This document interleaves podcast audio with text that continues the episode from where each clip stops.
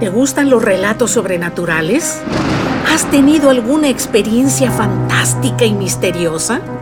¿O tus abuelos te contaban historias de fantasmas? Pues de eso se trata mi podcast. Además de uno que otro relato cómico de la vida diaria que le puede suceder a cualquiera de nosotros. Quédate con nosotros y disfruta de nuestro podcast, Los relatos de la abuelita Ceci. El hotel al final del camino.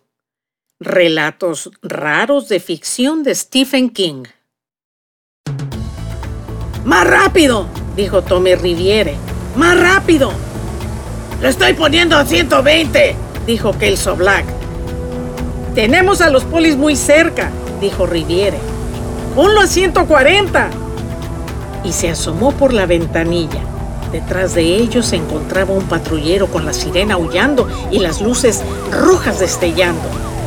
Voy a doblar en el camino lateral de ahí adelante, gruñó Black. Giró el volante y el automóvil se internó en el tortuoso camino de grava. El policía uniformado se rascó la cabeza. ¿A dónde se fueron? Su compañero frunció el entrecejo. No lo sé, simplemente desaparecieron. ¡Mira! señaló Black. ¡Hay unas luces enfrente! Es un hotel, se asombró Riviere. Un hotel en este camino perdido. Tiene que funcionar. La policía nunca nos buscará ahí. Black clavó los frenos sin importarle los neumáticos del automóvil. Riviere se inclinó sobre el asiento trasero y sujetó una bolsa negra. Empezaron a caminar.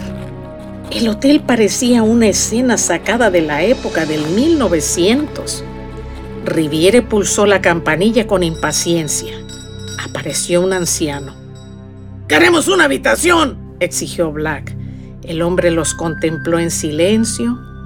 ¡Una habitación! repitió Black. El hombre se dio vuelta para volver a su oficina. Mira, viejo, dijo Tommy Riviere, eso no se lo perdono a nadie. Extrajo su 38. Ahora mismo vas a darnos una habitación. El hombre parecía dispuesto a seguir su camino, pero por último pronunció, Habitación 5 al final del pasillo. Como no les ofreció firmar el registro, ellos subieron. El cuarto estaba vacío, salvo por una cama doble de hierro, por un espejo resquebrajado y un empapelado mugriento. ¡Ah, qué basura de cuarto! dijo Black. Apostaría que hay tantas cucarachas aquí que se podría llenar un barril de 20 litros. Al despertar a la mañana siguiente, Riviere no pudo salir de la cama. No podía mover ni un músculo. Estaba paralizado.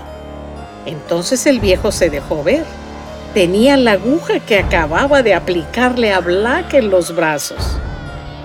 De modo que está despierto, dijo. Queridos míos, ustedes son los primeros agregados a mi museo en 25 años, pero se conservarán bien, no morirán, irán a parar al resto de la colección de mi museo viviente, unos hermosos especímenes. Tommy Riviere ni siquiera pudo expresar su horror. Gracias por compartir con nosotros estos minutos en los cuales la imaginación te ha transportado a lugares que viven de diferente manera en la mente de cada uno. Esperamos contar con tu valiosa presencia para el siguiente relato. Me despido de ustedes. Hasta la próxima.